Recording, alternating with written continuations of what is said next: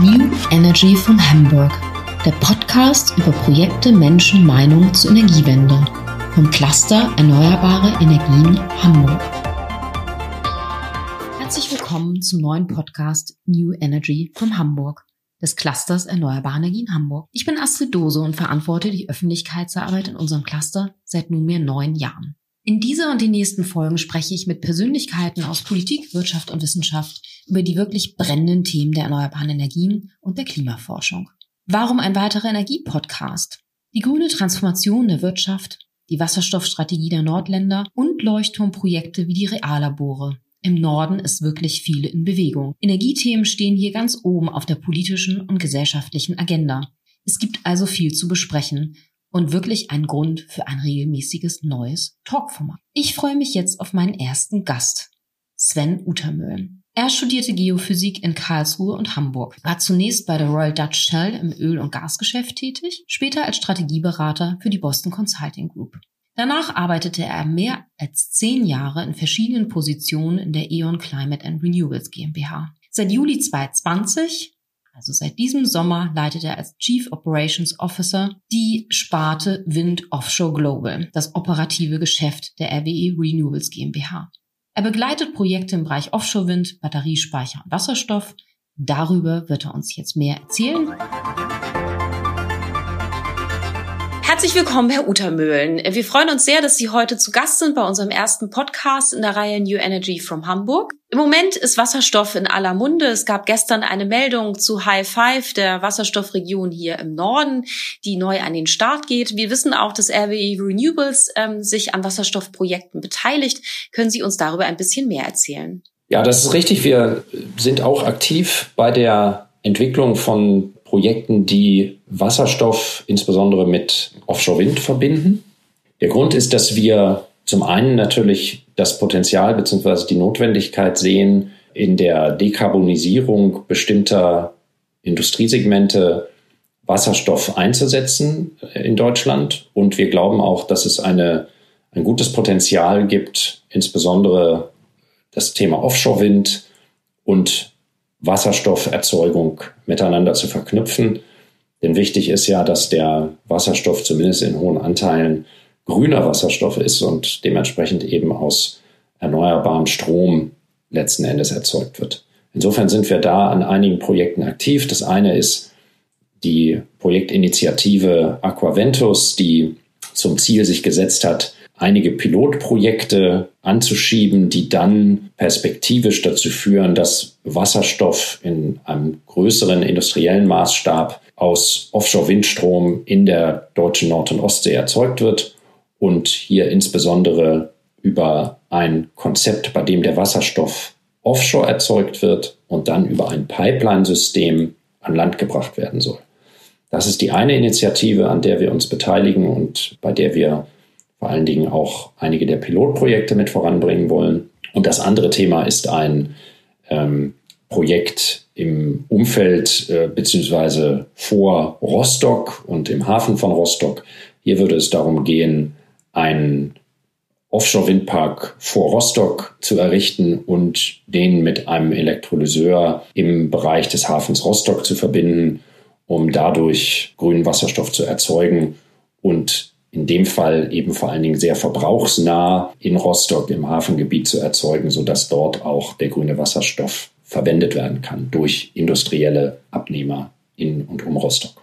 Das klingt sehr interessant. Nicht nur Rostock hat einen Hafen, auch Hamburg, wie wir wissen. Ich erwähnte schon die Initiative High Five, die gestern durch die Medien ging. Was würden Sie sagen, ist für die Metropolregion Hamburg im Bereich Wasserstoff drin? Wo liegen da die Potenziale Ihrer Meinung nach?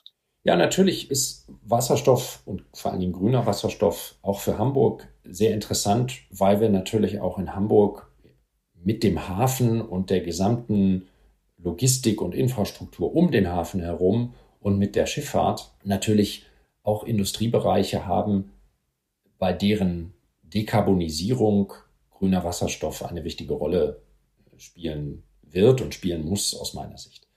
Insofern gibt es da ein großes Potenzial aus meiner Sicht in Hamburg.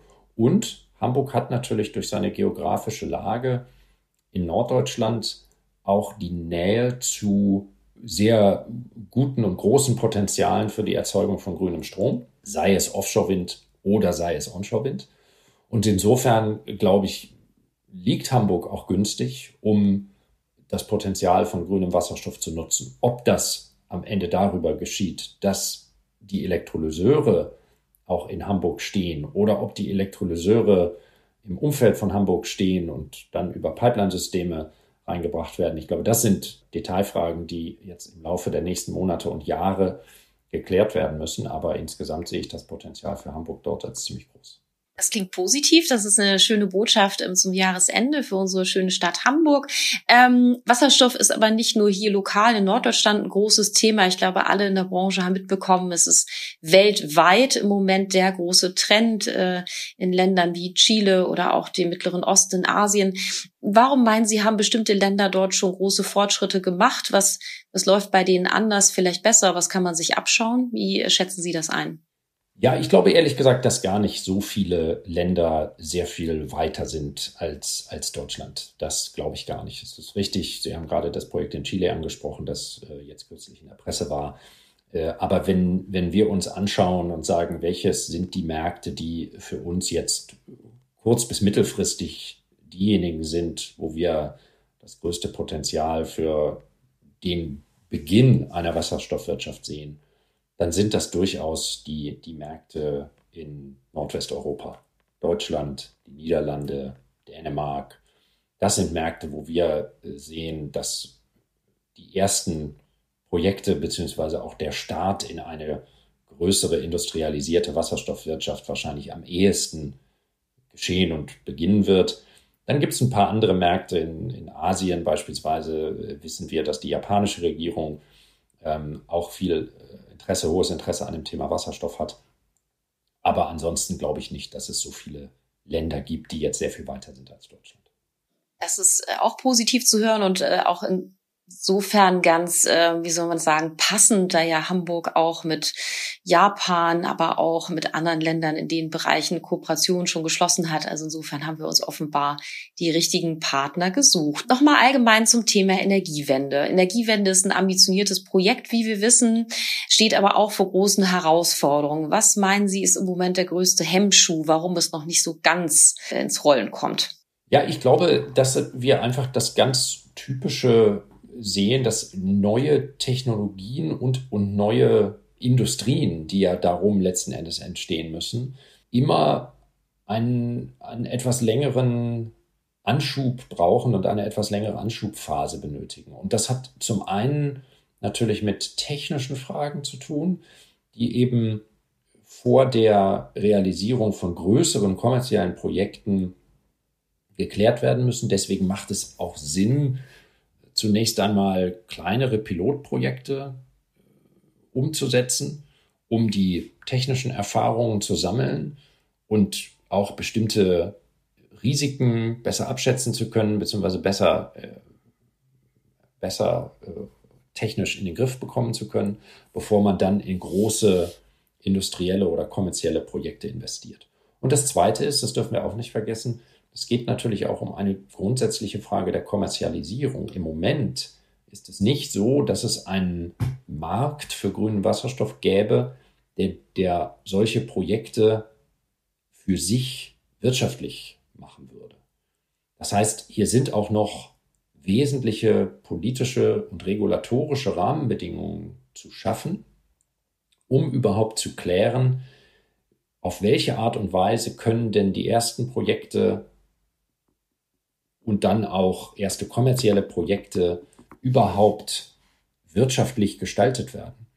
Und da sind viele Fragen zu klären, äh, wie ich schon sagte, regulatorischer Art, ähm, bevor Investoren so wie wir, aber auch viele andere äh, aus der Industrie dann sagen, ja, jetzt sehen wir einen klaren Pfad vor uns, wie wir ein großes kommerzielles Projekt ähm, realisieren können und wie wir, das, wie wir dafür auch die Investitionen bereitstellen können. Das braucht einfach seine Zeit. Ich glaube nicht, dass ähm, wir hier auf einem schlechten Weg sind. Ähm, wir begrüßen es sehr, dass die Politik in Deutschland mit der, mit der nationalen Wasserstoffstrategie hier einen, einen ersten äh, klaren Meilenstein gesetzt hat. Ähm, und wir sehen ja auch, dass es äh, viel Befassung gibt in der Politik ähm, mit dem Thema Wasserstoff, nicht nur in Deutschland, sondern auch auf EU-Ebene. Insofern glaube ich nicht, dass wir hier auf einem schlechten Weg sind, aber diese Dinge brauchen einfach Zeit. Ja, das denke ich auch. Das ist ja auch ein, äh, wie soll man sagen, Jahrhundert- oder Jahrtausendprojekt, was wir hier gerade angehen. Und ich denke dann auch manchmal in Anbetracht der Dimension äh, läuft es eigentlich auch ganz gut und gar nicht so langsam. Es gibt ja aber auch das große Thema der Akzeptanz. Das wird ja immer wieder gerade in die Medien rauf und runter geschrieben, dass, dass es da ein eher paradoxes Bild gibt, dass einerseits in Umfragewerten immer wieder zutage tritt, okay, die Leute finden Energiewende gut, aber wenn es dann ans Eingemachte geht, Schrägstrich sie ähm, Windanlagen oder ähnliches vor ihrer Haustür haben, dann vielleicht doch manchmal etwas ablehnend sind. Was meinen Sie, könnte man in dem Bereich noch besser oder mehr tun, um die Leute mehr ins Boot zu holen für das Thema?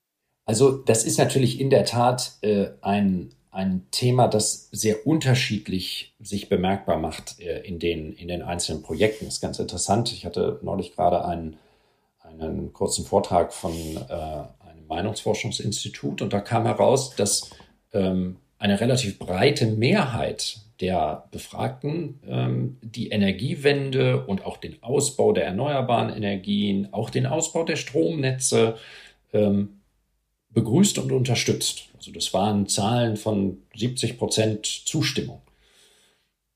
Insofern ist es gar nicht so, dass äh, wir sozusagen mit einer breiten Ablehnung in der Bevölkerung zu kämpfen hätten. Aber es ist natürlich so in einem Rechtsstaat, und das ist ja auch gut so, dass im Zweifelsfall kleine äh, Gruppen, die gegen bestimmte Projekte oder gegen bestimmte Ausbaumaßnahmen sind, in ihrer Region oder an bestimmten Stellen, dass die natürlich ein Projekt durchaus aufhalten, im Zweifelsfall sogar komplett verhindern können.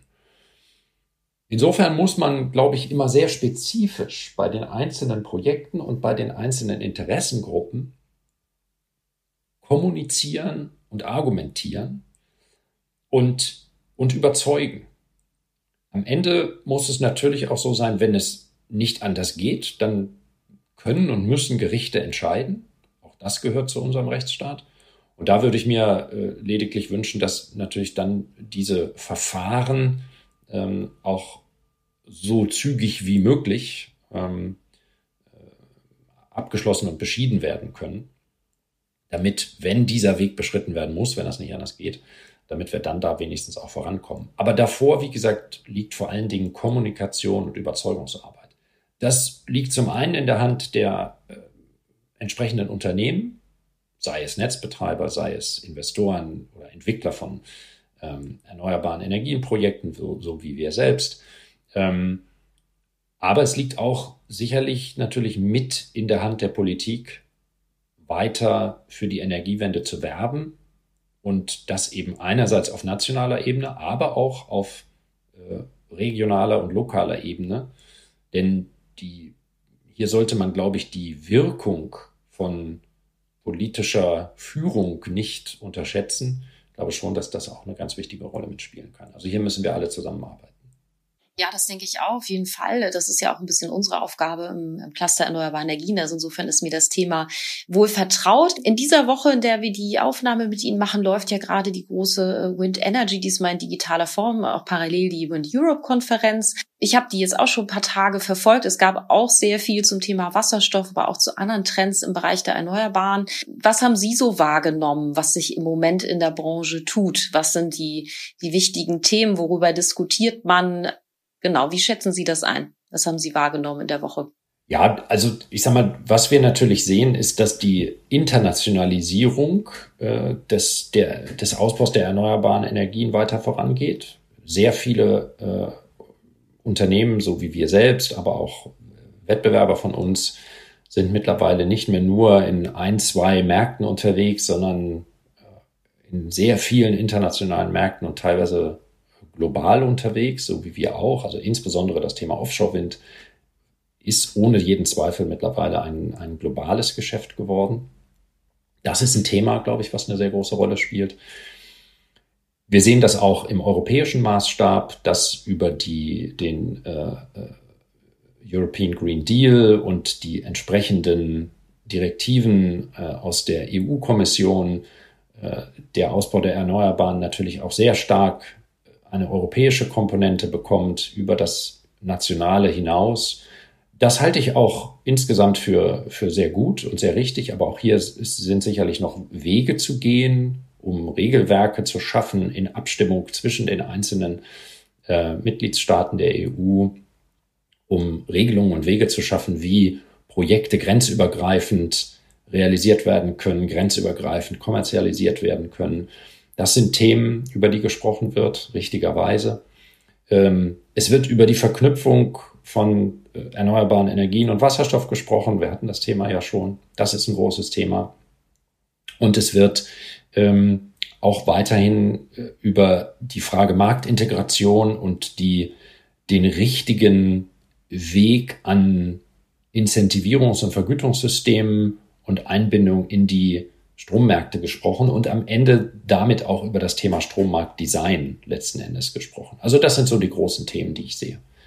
Insgesamt aber eine, eine sehr positive äh, Stimmung, glaube ich, in der Branche dahingehend, dass der Trend und das weitere Wachstum der erneuerbaren Energien ähm, sehr klar vor uns liegt und dass, dass die eine sehr, sehr breite politische und gesellschaftliche Unterstützung für das weitere Wachstum und den weiteren Ausbau der erneuerbaren Energien äh, es gibt. Und das ist insgesamt natürlich eine sehr positive Grundstimmung.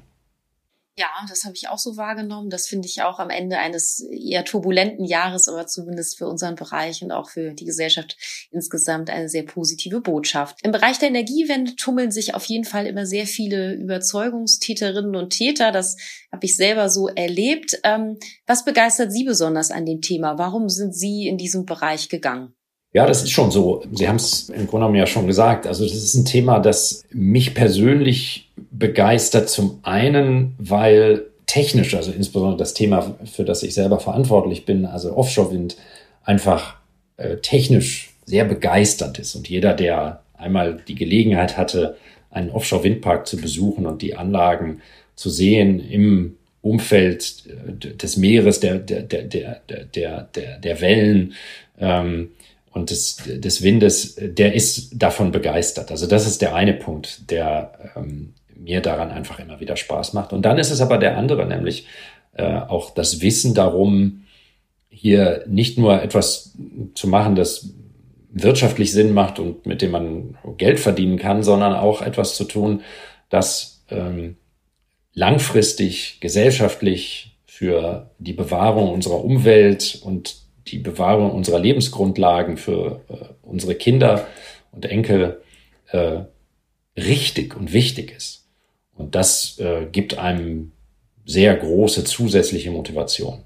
Und das gilt für mich ganz persönlich und es gilt aber eben sehr, sehr stark auch für unsere Mitarbeiterinnen und Mitarbeiter, unsere Teams. Da spüre ich das auch jeden Tag, dass hier eine ganz besondere Motivation und eine ganz besondere Verbundenheit mit dem Thema, ähm, die ist jeden Tag zu spüren bei unseren Mitarbeiterinnen und Mitarbeitern. Und das ist dann auch für mich als, als Manager extrem motivierend. Insofern ähm, ist das wirklich eine ganz tolle Branche. Hm. Kann ich unterschreiben. Ich bin ja auch schon lange dabei und merke das bei uns auch immer wieder, dass eine große Begeisterung da ist, Durchhaltevermögen und dass man einfach gerne in dem Bereich arbeitet. Wir schließen das Gespräch. Ich danke Ihnen sehr viel äh, für die Zeit und das Engagement. Ähm, ich wünsche Ihnen viel Erfolg für die äh, Wasserstoffprojekte und alles weitere, was RWE Renewables in nächster Zeit umtreiben wird. Ihnen persönlich eine schöne Vorweihnachtszeit und dann ein frohes Weihnachtsfest und alles Gute für das kommende Jahr. Bleiben Sie gesund. Vielen Dank, Herr Untermühl. Ja, vielen Dank, Frau Dose. Das war New Energy von Hamburg, der Podcast des Clusters Erneuerbare Energien Hamburg. Sie finden alle Folgen und mehr zu diesen und anderen Themen unter www.eehh.de.